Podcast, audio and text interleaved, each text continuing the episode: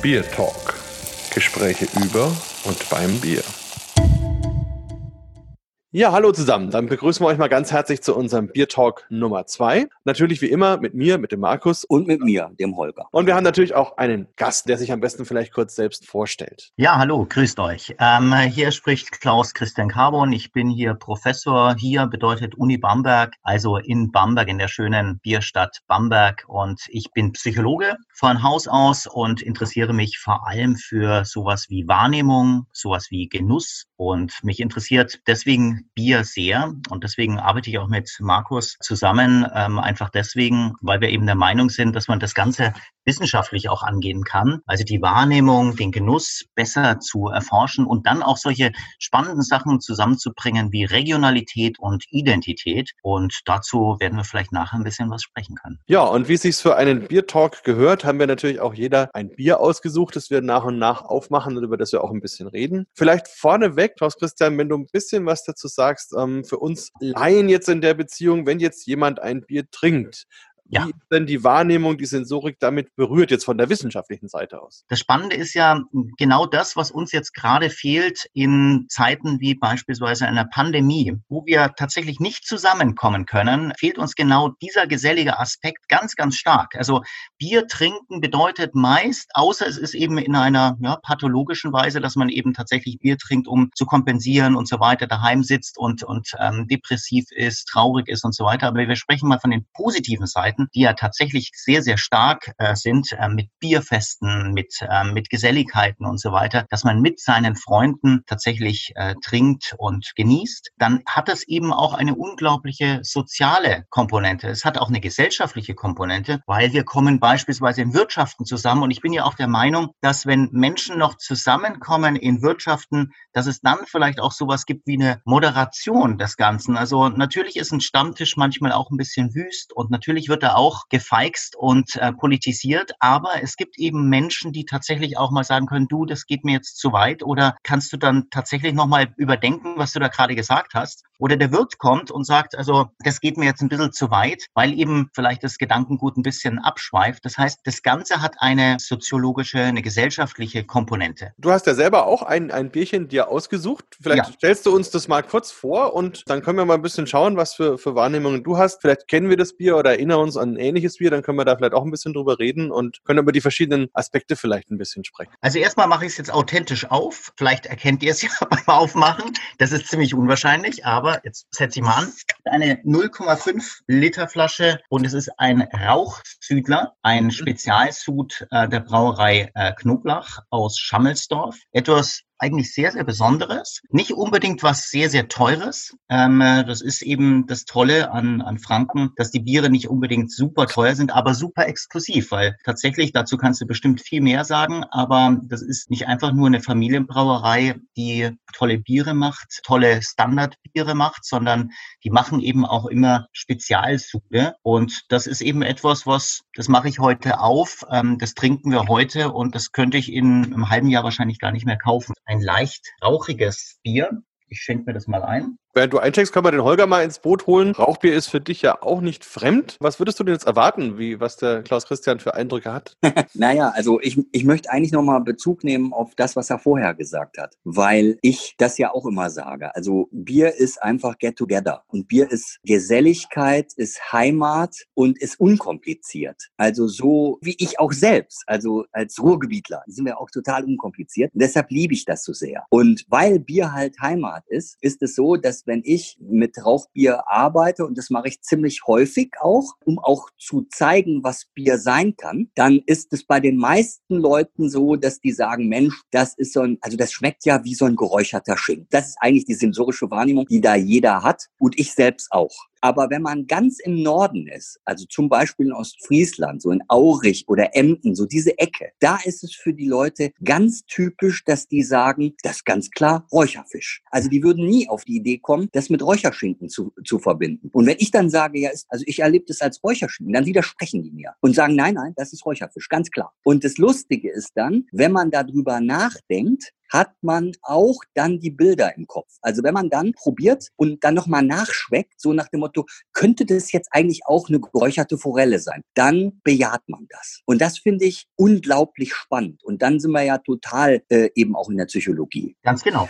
Ähm, es ist eine ganz, ganz spannende Sache. Ein Doktorand von mir, der Stefan Ortlieb und ich haben gerade vor zwei Tagen haben wir veröffentlicht einen Artikel. Das ist eigentlich einfach gar nichts Originäres von uns, sondern wir haben eine ähm, Schrift übersetzt aus dem 19. Jahrhundert von, von Fechner. Das ist so ganz, ganz wesentlicher sogenannter Psychophysiker. Also der hat ähm, das erste Mal angefangen, psychische Phänomene so zu verstehen, dass man erst die Physik sich anschaut, die Physik verändert. Also zum Beispiel würde man jetzt bestimmte Noten in einem Geschmacksnoten, Aromanoten in einem Bier leicht verändern und dann eben schauen, wie die Übersetzung ist in das Psychische. Und der hat was sehr, sehr Spannendes geschrieben, 1866 und bisher war das nur für Deutsche verfügbar, weil es eben in Deutsch geschrieben ist, auch noch in Fraktur. Und das heißt das Assoziationsprinzip. Und was Holger gerade beschrieben hat, ist genau das, was 1866 im Prinzip das erste Mal erkundet worden ist, nämlich wir bewerten Dinge nach unseren Assoziationen. Wir haben beispielsweise als Nordlichter haben wir eben die Assoziation zu Räucherfisch und stellen uns dann tatsächlich, das ist diese sogenannte Imagery, sofort einen Fisch vor und haben eine mehr oder weniger gute Assoziation. Die meisten werden eine positive Assoziation haben, kann aber auch ganz anders sein. Kann was ganz, ganz Negatives sein und dann wird dieses Getränk auch unglaublich schlecht ankommen. Nehmen wir mal ein Beispiel mit dem Schinken. Also für die Süddeutschen ist es dann meist eben der Schwarzwälder Schinken. Es ist ja eben kein luftgetrockneter Schinken, sondern eindeutig einer über Buchenholz geräucherter. Und das ist ja genau das, was hier auch gemacht wird. Es wird über Buchenholz geräuchert, das Malz. Und das Spannende ist eben, wenn ich beispielsweise mit Leuten spreche, die Vegetarier sind, die sagen teilweise einfach, bah, das ist ja ekelhaft. Das ist das, das stinkt nach totem Fleisch und andere sagen, oh, das erinnert mich so toll an genau das und an einen vielleicht einen schönen Urlaub oder irgendwas. Das sind eben auch ganze Narrative, ganze Geschichten, die mit einem Mal aktiviert werden. Und das ist das Magische daran. Und deswegen ist dieses Assoziationsprinzip von 1866 so derart aktuell noch heute. Kann man ja richtiges Storytelling praktisch aus, aus so einem Bier machen, weil man dann praktisch in dem Geschmack über die Assoziationen eine ja. gesamte Geschichte dahinter verpacken kann. Richtig. Und das Spannende ist, Markus, es ist eben nicht nur so, dass diese Assoziationen alle automatisch laufen. Die laufen ziemlich automatisch ab, aber wie du es gerade angedeutet hast, du kannst das natürlich auch lenken. Du kannst einfach beispielsweise über eine Bilderwelt, die du präsentierst oder zum Beispiel auch ein Storytelling, kannst du genau diese Assoziation eher wahrscheinlich machen als weniger wahrscheinlich. Und damit kannst du tatsächlich unglaublich erfolgreiches Marketing machen, hoffentlich in einer positiven Weise, dass man eben die Werte, die man auch wirklich hat, transportiert gerade das Thema Marketing ist für mich immer so ein Thema, braucht man das eigentlich? Ne? Also wenn man es jetzt rein aus der Unternehmenssicht und der Gewinne und der Gewinnmaximierung sieht, dann braucht man das natürlich. Aber Marketing hat halt ganz viel mit Manipulation zu tun. Und das ist für mich so eine Grenze, die ganz schwierig ist. Und ich, also ich gebe jetzt mal ein Beispiel, das kennt jeder. Das ist zum Beispiel Alexander von Humboldt. Also das ist dieses äh, Segelschiff mit den grünen Segeln, äh, das ja auch Becks verwendet. Und das hat, glaube ich, an der Ecke wahnsinnig gut funktioniert und ist auch das, was der Christian gerade beschreibt. Also ich trinke mir einen Becks und denk zwangsläufig genau. eben an die Alexander von Humboldt, an die Freiheit, an dieses Fernweh und äh, also genau das ist es und das produziert auch Geschmack. Wenn bei mir in den Verkostungen, also wenn wenn es jetzt so ist, dass eben die Leute aus unterschiedlichen Teilen der Bundesrepublik unterschiedliche Wahrnehmungen haben, dann reden wir natürlich auch darüber, woher kommt das? Ich äußere mich dann so ähnlich. Ich sage dann immer, ja, also das ist wahrscheinlich so, wie eure Mütter euch irgendwas gegeben haben und haben dann darüber berichtet und haben dann einfach gesagt, das ist geräuchert. Und das bleibt dann hängen. Also, und die können natürlich auch nochmal verändert werden oder diese Begriffe bilden sich dann später und die Verbindungen, das weiß ich gar nicht ganz genau. Aber ich glaube, das hat ganz viel auch mit Zuhause zu tun. Und wie wird man groß? Essen oder Geschmack ist Heimat. Also, das ist so, glaube ich, oder? Ganz, ganz stark. Ähm,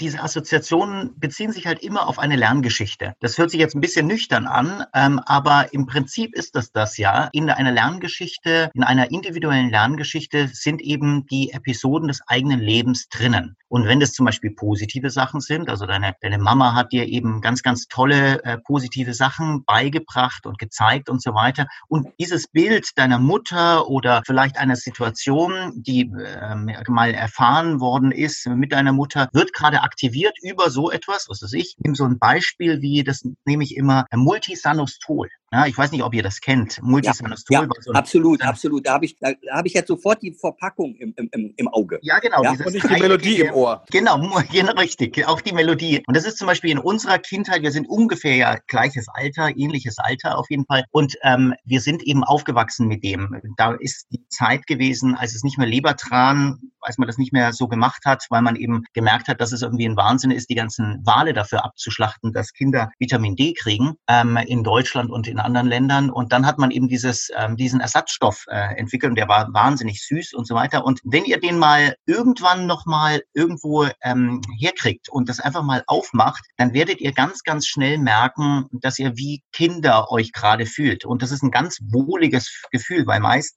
hat es uns ja unglaublich gut geschmeckt und wir haben das aber nie wieder probiert, weil man natürlich kein Multisanostol eigentlich als Erwachsener isst oder trinkt oder ist auch unglaublich teuer und so weiter. Keiner würde auf so eine Idee kommen. Aber wenn ihr das macht, habt ihr plötzlich diese ganz, ganz starken positiven Assoziationen, meist positiven Assoziationen, weil man eben die damals auch ganz positiv erlebt hat. Diese Situation, wo man das dann getrunken hat, das war eben Privileg, das war eben, wenn man vielleicht was Besonderes gemacht hat oder wenn einfach eine warmherzige Mutter oder Vater eben einem das eingeschenkt haben. Da kann man auch ja. wieder den Rückschluss praktisch ziehen, ähm, wenn ich jetzt an das Rauchsüdler denke. Das habe ich mhm. nämlich witzigerweise vor zwei, drei Tagen auch aufgemacht, weil ich mir eben eine Flasche besorgt habe, um das eben auch zu verkosten. Ähm, und da ist wirklich bei mir dann auch im Kopf der Film abgelaufen, wie ich zum ersten Mal damals beim Knoblauch in Schammelsdorf war, in der Wirtschaft, ähm, wie voll das war ich weiß noch, was wir damals gegessen haben und so. Also da merkt man, wie viel ähm, Erinnerungen auch abgespeichert werden mit genau. sensorischen Eindrücken. Apropos sensorische Eindrücke, wie geht's dir denn mit dem Bier? Was würdest du denn zum Geruch und zum Geschmack sagen? Also ich finde das sehr, sehr angenehm. Ich, ich liebe, muss ich dazu sagen, Rauchbiere. Das ist natürlich eine wichtige Vorbedingung. Ähm, wahrscheinlich, weil ich auch positive Assoziationen eben habe. Man darf natürlich das immer nicht äh, überschätzen. Das ist natürlich nur eine Komponente dieser Assoziation, aber trotzdem, die sind bei mir sehr positiv. Ich mag durchaus sowas wie ein Schwarzwälder Schinken auch. Und ähm, hier ist es tatsächlich so, das ist eine zurückgenommene Rauchbier, Rauchmalznote, die da drin ist. Das ist sehr angenehm, obwohl ich auch die ganz, ganz starken, also Schlenkerler liebe ich. Es ist so für mich das ähm, Nonplusultra an Stärke von ähm, Rauchbier. Und da geht es mir zum Beispiel so wie dem Markus, wenn ich einfach einen Schlenkerler aufmache, meist trinke ich es natürlich wirklich im Schlenkerler, aber dann ist es einfach so, dass bei mir immer positive Assoziationen zusammenkommen, weil da sitze ich mit meinem Team, mit meinen Freunden äh, im Schlenkerler und genau das fühle ich dann auch und das spüre ich auch. Und hier muss ich auch sagen, ich habe einfach, wenn ich das jetzt aufmache, vielleicht ist das tatsächlich eines der besten Mittel zur Zeit gegen die Isolation in einem ähm, in einer Zeit, wo wir tatsächlich äh, nicht einfach rausgehen können wegen Covid-19, dass man tatsächlich sich wieder vertraut macht. Ich rieche gerade noch mal an eine Zeit, wo man eben sich ungezwungen einfach treffen konnte. Und das das spüre ich jetzt gerade sehr. Was ich sehr angenehm finde an dem Bier, das ist eben nicht nicht süß, sondern es hat trotzdem eine herbe Note, aber eben nicht wie die fränkischen Biere insgesamt nicht zu herb. Ich finde es sehr sehr außergewöhnlich. Schmeckt anders als das Hartmann. Das Hartmann ist ein bisschen weniger äh, malzig, finde ich, rauchmalzig. Es hat durchaus Kanten. Also es ist nicht ganz, ganz weich und geschmeidig. Ich mag das sehr gern. Ich würde es als idiosynkratisch bezeichnen. Es ist tatsächlich ein ähm, außergewöhnliches Rauchbier. Schmeckt anders als die, die ich bisher kannte. Mit Hartmann meinst du den Felsentrunk, oder? Vom Hartmann Bürger. Genau, richtig. Ja, genau. Da ist Whisky-Rauchmalz drin, der hat natürlich nochmal eine, eine andere. Eine, eine, eine stärkere Weichheit. Irgendwie habe ich das Gefühl wenigstens. Also ich finde den, ich finde den ähm, Hartmann ja sagenhaft, muss ich sagen, diesen Felsentrunk. Ich liebe den ihr werdet jetzt staunen, ja, also wirklich, ihr werdet staunen. Und zwar habe ich ein alkoholfreies Bier dabei. Das ist ein Warsteiner Herb alkoholfrei. In dem Zusammenhang, wo wir jetzt gerade diskutiert haben, ist es so, dass ich gerade mit diesem Bier auch wiederum oft Blindverkostungen mache mhm. und habe da die Erfahrung, dass ja so gut wie nicht passiert, also ich würde wirklich sagen 98 oder 99 Prozent, dass ähm, jemand da merkt, dass es überhaupt alkoholfrei ist. Okay. Das ist auch sehr spannend. Ja, ja super. Ja, dann mach doch mal auf. Äh, also ich soll mal aufmachen, ja? Ja, absolut. Dann werde ich euch äh, versuchen, jetzt mit dem Geräuschbild also Durst zu machen. Naja.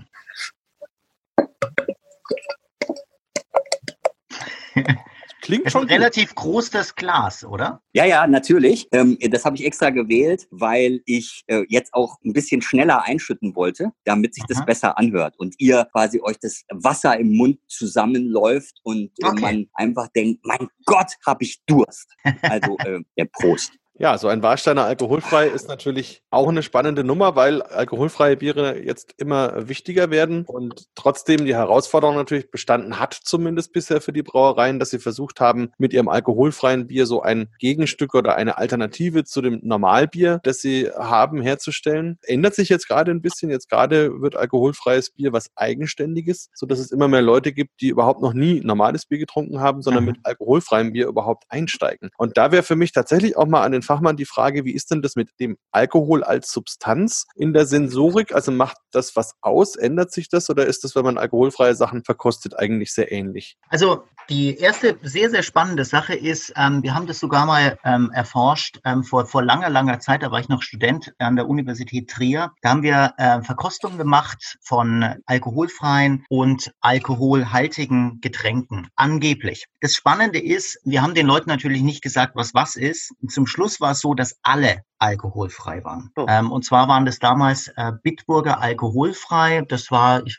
ich glaube, es hieß Drive. Auf jeden Fall kam das gerade auf, dieses Bier. Und das Spannende ist, wir haben die Leute auch einschätzen lassen, wie sie sich jetzt gerade fühlen. Und dann haben wir tatsächlich auf dem Universitätscampus vor der Mensa so einen Stand aufgemacht. Und ähm, die Leute haben erstmal berichtet, oh, jetzt darf ich aber nicht mehr so viel trinken. Ich merke schon, der Alkohol schlägt an. Und ich muss ja heute noch studieren. Diese Untersuchung ist durchaus auch ethisch durchaus bedenklich, einfach deswegen. Also natürlich ist es erstmal unbedenklich rein physikalisch, weil die haben kein Alkohol getrunken. Deswegen kann ich das natürlich machen. Aber die Welt ist eben eine zutiefst psychologische. Also die Realität, die wir erleben, ist eine psychologische und nicht eine physikalische. Natürlich in gewissen Grenzen ist sie auch physikalisch. Wenn du rausgehst und es ist minus 20 Grad, wirst du erfrieren. Hm. Da hilft dir die Psychologie nichts. Aber da fühlst du ja auch tatsächlich, dass es sehr, sehr kalt ist. Es ist ja nicht so, dass die völlig entfremdet ist, die psychologische Welt. Aber die psychologische Welt war tatsächlich so, dass die Menschen, die hier mitgemacht haben, die Versuchspersonen, angegeben haben, dass sie langsam betrunken werden. Und manche Männer haben dann gesagt, oh, jetzt, jetzt habe ich, die haben dann wirklich drei Biere getrunken, die haben gesagt, ich bin ja total Kante, ich habe jetzt richtig viel getrunken und fühlten sich so und haben auch angefangen zu lallen. Und das Spannende ist, wenn wir, das hat auch was mit der Assoziation zu tun, sobald wir tatsächlich anfangen, etwas zu trinken, was typischerweise Weise Alkohol hat und wir tatsächlich darauf trainiert sind, dass wir eine gewisse Wirkung haben, werden wir die auch schon antizipieren. Wir werden sie tatsächlich schon vorerleben. Und das ist nicht irgendwie etwas Magisches, sondern das macht natürlich totalen Sinn. Also wenn wir tatsächlich wissen, dass wir aus unserer Lerngeschichte gleich etwas erleben werden, werden wir uns darauf vorbereiten. Und das ist sogar hier mit der Alkoholwirkung so. Bezogen auf die Sensorik, es gibt tatsächlich kaum eine, eine Forschung dazu, was der Alkohol tatsächlich Vorteilhaftes bringen könnte für die Aromen. Wichtig ist nur zu sagen, dass manchmal der Alkohol tatsächlich was sehr Negatives wahrgenommenes sein kann, dass man eben sagt, es ist sehr sprittig. Ein Bier oder ein Wein mhm. schmeckt sprittig und das ist tatsächlich eher was Negatives. Eigentlich sollte man den Alkohol nicht groß, man kann ihn vielleicht spüren, das kann auch durchaus was Positives sein, aber man sollte ihn eigentlich nicht direkt schmecken. Und wie tatsächlich Alkohol als Überträger von Aromen tatsächlich äh, dienen kann, ist einfach nicht richtig gut erforscht. Spannend. Also ich habe da noch eine kurze Nachfrage. Ja. Würde jetzt bedeuten, wenn jemand noch nie ein, die Nebenwirkungen von Alkohol erlebt hat, dann könnte er sie auch nicht antizipieren. Ich habe ähm, keine empirischen Daten, wurde nie durchgeführt, aber meine starke Hypothese für ein künftiges Experiment, was wir vielleicht mal auch tatsächlich machen werden, ist tatsächlich, die werden dann kein Alkohol, also sie werden keine typischen Wirkungen zeigen, die Alkohol auswirken müsste. Also dass man eben lallt irgendwann, dass man eben unkonzentriert ist, dass man müde wird und so weiter. Ganz genau. Aber die anderen werden es sehr, sehr stark merken. Und vielleicht kennt ihr das sogar, und es ist noch nicht ein Zeichen dafür, dass man jetzt wirklich dem Alkoholismus oder sowas anheimgefallen ist, aber ihr kennt es vielleicht, dass man tatsächlich schon eine gewisse Art von leichter Benommenheit fühlt, wenn man eben tatsächlich an Bier denkt oder dass man weiß, jetzt trinkt man gleich was. Man kann das tatsächlich antizipieren. Also, und deswegen kann man auch Gegenmaßnahmen ergreifen sozusagen. Also, es ist auf jeden Fall wahr, Wahrnehmung ist nicht einfach eine Sensorik, die dort ist, sondern es ist immer etwas Mitgedachtes und es ist immer etwas Multisensorisches. Das ist vielleicht auch was ganz Spannendes. Also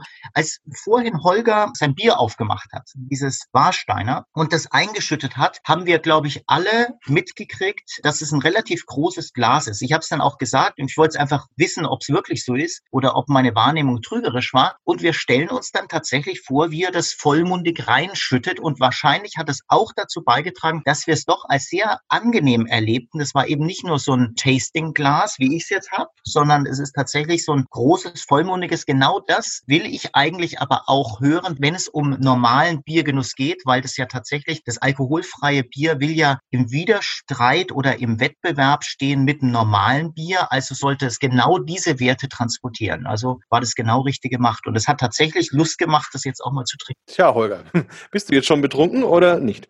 nee, nee, absolut nicht. Also du musst ja auch noch dein Bier trinken und, und ich würde tatsächlich gern auch noch mal über das Bier an sich sprechen, über, über das, was ich jetzt hier vor mir stehen habe. Also nicht ganz allgemein, sondern schon im Speziellen, weil es äh, aus mehrerlei Hinsicht wirklich spannend ist, damit äh, sich zu beschäftigen. Ich kann ja. vorher meins auf. Ja, also. Ja, wir, wir haben ja so, so eine kleine Challenge, der Holger und ich, dass man immer hört, was es für ein Bier ist beim Öffnen. also gucken wir mal, Holger, ob du das jetzt mitbekommst, was ich jetzt hier aufmache. Oh, das war relativ klar. Okay, dann äh, gib mir mal einen Tipp. Ich bin weit weg vom Klaus Christian, ich bin relativ nah bei dir. Mhm. Ah ja. Hm. Äh, sehr nah oder relativ nah? Hm. Das ist relativ. Also für den Süddeutschen wahrscheinlich ähm, relativ nah, oder? Nein, also vom, vom Herkunftsort des Bieres bin ich gar nicht in Deutschland. Ah, okay. Kann ich eine Schätzung abgeben? Auf jeden Fall. also gut, es war ja auf jeden Fall eine Dose, ne? Also es war eine Dose, eine 05er Dose, oder? Äh, etwas kleiner. Ah, es war eine 03er? Echt? Mhm. Ja. Okay. Ah nee, dann habe ich das falsch gehört. Weil, ähm, okay. Ich habe tatsächlich ein dänisches Bier vor mir gehabt, ein 05er, ähm, eine Dose, aber dann bin ich, bin ich falsch, weil die gibt es nicht in 033er. Richtig, ein bisschen weiter ja. nördlich. Nein, ähm, ich bin auf der Insel in Schottland bei Brewdog ah, okay. und habe mir dort das alkoholfreie IPA eingeschenkt. Wow. Weil, also alkoholfrei war mir jetzt auch wichtig, weil ich heute tatsächlich noch ein bisschen was zu tun habe und ähm, man ja heute erst recht damit rechnen muss, dass man von der Polizei mal angehalten wird. Deswegen natürlich 0,0. Auf der anderen Seite ähm, wollte ich jetzt gerade früh so ein bisschen mehr Aroma auch haben. Also vielleicht ganz kurz für die Mithörer, wir zeichnen das jetzt gerade am Morgen auf, deswegen ist mir das jetzt gerade auch äh, wichtig. Und da wollte ich eben ein Bier haben, was ein bisschen auch diese, diese kräuterigen, grasigen Aromen hat und, und insgesamt mehr Hopfen betont ist. Und so kam ich dann bei diesem alkoholfreien IPA raus. Können wir aber nachher auch noch ein bisschen mehr drüber sprechen. Ich muss mich sowieso erstmal eintrinken. Solange kann der Holger uns ja an der Philosophie seines alkoholfreien Bieres teilhaben lassen. Du hast es ja jetzt schon erwähnt, wir, wir haben eben noch Vormittag und ich weiß ja nicht, ob dann irgendwann ein Student äh, von dir, Christian, äh, sich den Podcast anhört. Aber, das kann er ruhig ähm, machen. Das ist durchaus legal, was ich da mache.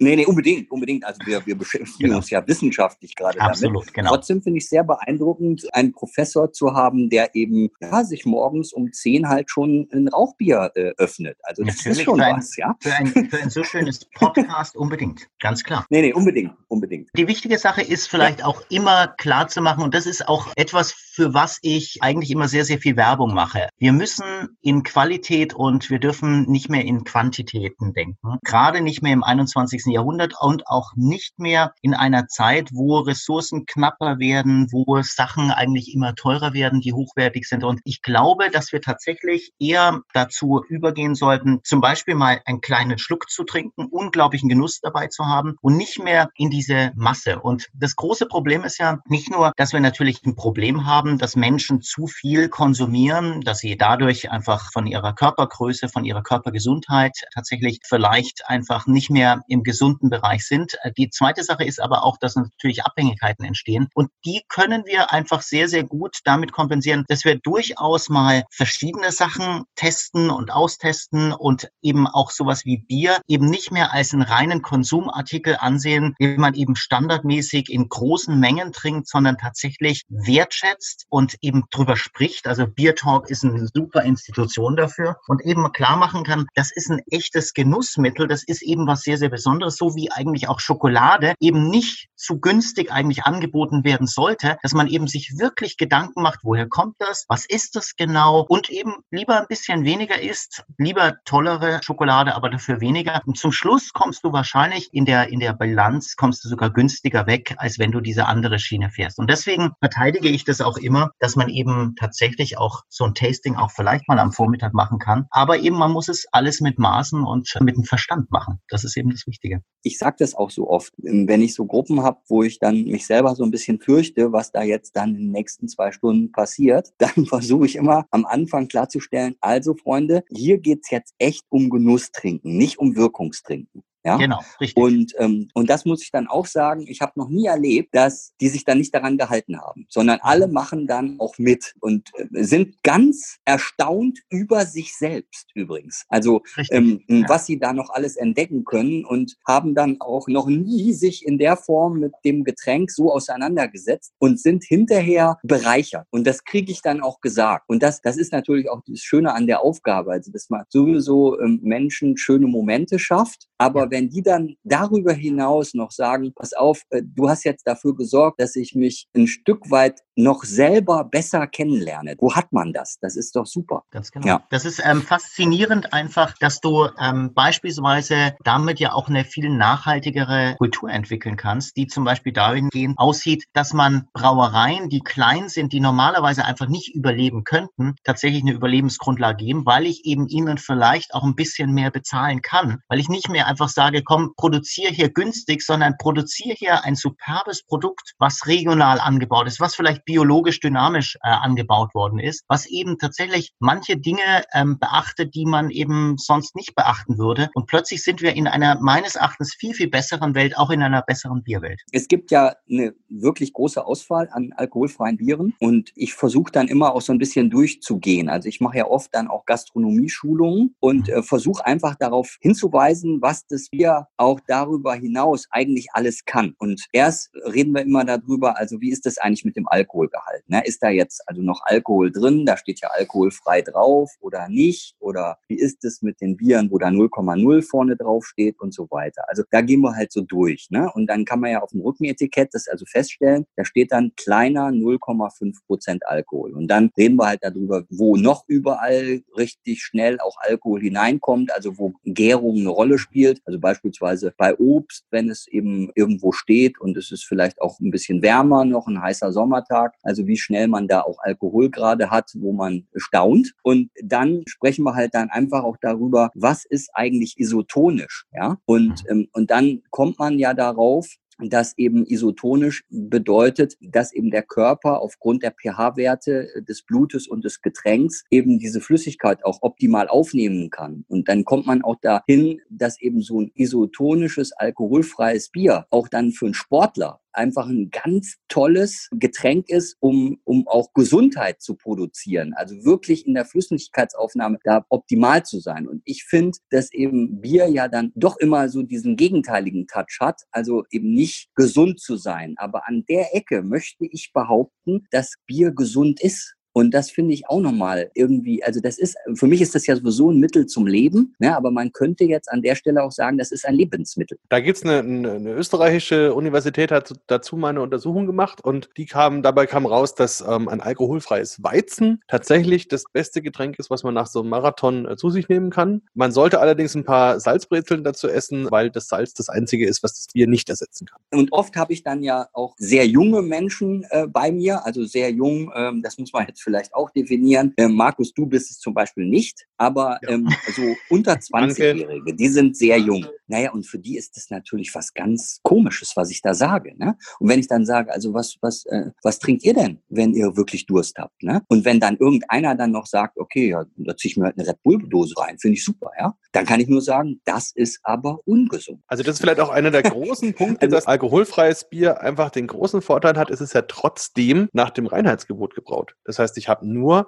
Wasser, Hopfen, Malz und Hefe. Da ist kein künstlicher Farbstoff, kein künstliches Aroma, gar nichts drin. Also ist im Grunde ein alkoholfreies Bier per se schon mal gesünder und natürlicher als jede Cola, jedes ähm, Softdrink, das man so hat. Das ist auch was, was man, glaube ich, vielen Leuten erst bewusst machen muss. Es hat weniger Kalorien als zum Beispiel ein Orangensaft und der mhm. darf auch ein halbes Prozent Alkohol haben. Also insofern, ähm, da, da ist immer viel in der Diskussion. Aber ich glaube, das ändert sich jetzt auch so. Also die, die Leute nehmen das alkoholfreie Thema immer mehr wahr beim Bier und im Gegensatz zum Beispiel zu Wein und Spirituosen ist es beim Bier auch wirklich darstellbar. Also ich habe neulich einen alkoholfreien Gin getrunken. Das ist mhm. dann wirklich die Frage. Also da kostet die Flasche dann auch 50, 60 Euro und letzten Endes ist es ja ein aromatisiertes Wasser. Und da fragt man sich dann vielleicht schon, ob das unbedingt dann so sein muss. Beim Bier ist es, glaube ich, für viele sehr nachvollziehbar und der Brauprozess, all das, was eben auch äh, handwerklich dahinter steckt, ist ja dasselbe. Und dann sage ich noch mal kurz ein bisschen was zu meinem kleinen Bierchen hier. Also das ist das Punk IPA alkoholfrei. Dazu muss man wissen, dass Brewdog ja eine der ersten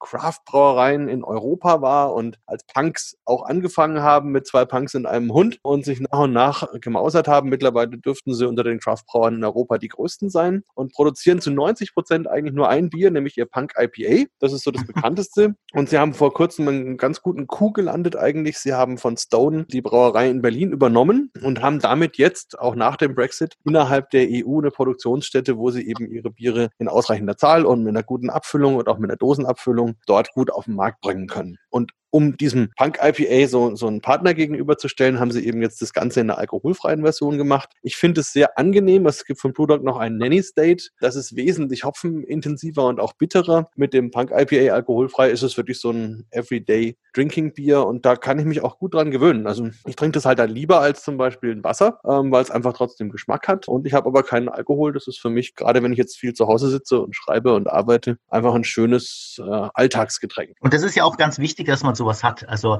bei mir ist es tatsächlich Wasser, muss ich ganz, ganz klar sagen. Also, aber es ist eben wichtig, dass es etwas Natürliches ist, was ein Alltagsgetränk ist. Es gibt ja wahnsinnig viele Leute, die einfach immer Limo, immer Saft trinken. Ich meine, das ist ziemliches Gift, muss man einfach sagen. Einfach deswegen, weil es unglaublich süß ist, weil da unglaublich viel Zucker drin ist, weil es einfach ähm, auch übersäuert, ähm, beispielsweise beim, beim Saft. Das ist was ganz Tolles, mal einen frisch gepressten Saft zu trinken. Aber dieses Standardmäßige, da sollte man eigentlich eher Wasser oder zum Beispiel alkoholfreie Bier, die auch noch von der Qualität her sehr gut sind, eigentlich nutzen. Das ist auch meine, meine Philosophie. Ich bin mal gespannt, wo, wo die Reise ja. insgesamt so ein bisschen hingeht, weil ich glaube jetzt, ähm, gerade wenn, wenn man denkt, was eben nach dieser Corona-Zeit passieren wird, glaube ich, dass es noch mehr in die Richtung gehen muss, dass die wirklich handwerklich gemachten Biere auch teurer werden, ähm, weil einfach die Umsätze durch Feste nicht mehr da sind, weil die Gaststätten nicht mehr so gefüllt sein werden, zumindest für längere Zeit, so wie früher, ähm, und weil die Unkosten ja trotzdem bleiben oder sogar eher noch steigen, weil die Hygieneauflagen größer werden. Ähm, und das muss sich ja eigentlich in einem höheren Preis niederschlagen und muss dann auch bei den Kunden, die Bereitschaft muss auch irgendwie geweckt werden, dass sie das dann auch bezahlen. Also weil so wie bisher, glaube ich, kann man in der, in der handwerklichen Bierwirtschaft eigentlich nicht weitermachen. Das äh, sehe ich genauso und ähm, da ist eben zum Beispiel mein Bier auch ein, ein tolles ja, Glanzlicht im Prinzip, dass man eben auch sowas schafft wie eine Saisonalität, ja, dass man vielleicht mal in einer bestimmten Saison was anderes anbietet oder eben tatsächlich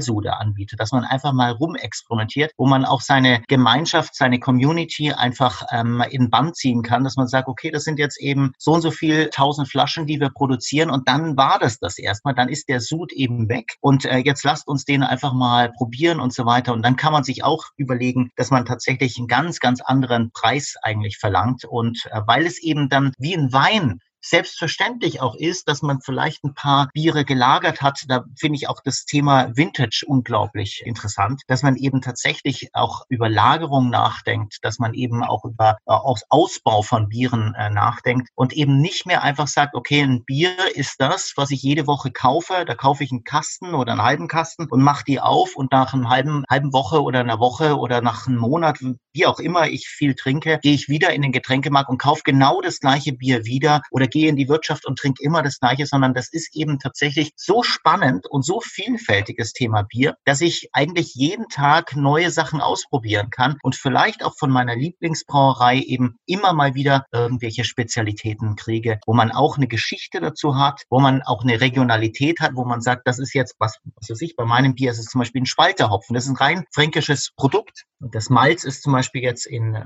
Bamberg äh, tatsächlich äh, gemacht. Das sind wirklich spannende Sachen und ich glaube auch, äh, Markus, ähm, es wird eine andere Bierkultur danach geben. Diese massenhaften ähm, Veranstaltungen wird es viel, viel weniger geben, die ich auch vermissen werde, muss ich sagen. Also ich finde es eine ganz, ganz tolle Sache, aber es wird vermutlich eher in den höherpreisigeren Segmenten tatsächlich etwas geben, weil die Leute vielleicht weniger trinken, weniger zusammen trinken, aber eben trotzdem interessante neue Produkte haben wollen. Ich denke, für heute sind wir jetzt auch ziemlich am Ende mit unserer Podcast-Zeit. Das war auch schon ein sehr, sehr gutes äh, Schlusswort, was du da gemacht hast. Ich würde vorschlagen, wenn wir dann wieder dürfen, dann müssen wir uns mal zu dritt zusammensetzen und genau dieses Vintage-Thema angehen. Denn da kann der Holger vielleicht jetzt gleich noch auch sein äh, Schlusswort ein bisschen dazu machen. Wir haben beide einen Bierkeller mit ganz, ganz vielen gelagerten, gereiften Bieren verschiedener Jahrgänge, wo es dann auch wirklich richtig Spaß macht, das äh, rauszuholen. Wir sind ein bisschen bekloppt, ja, also so würde man das äh, im Ruhrgebiet sagen. Markus und ich, wir machen uns einen Spaß daraus bei Bieren, wo wir glauben, dass die gereifter noch besser beziehungsweise nochmal andere Aromen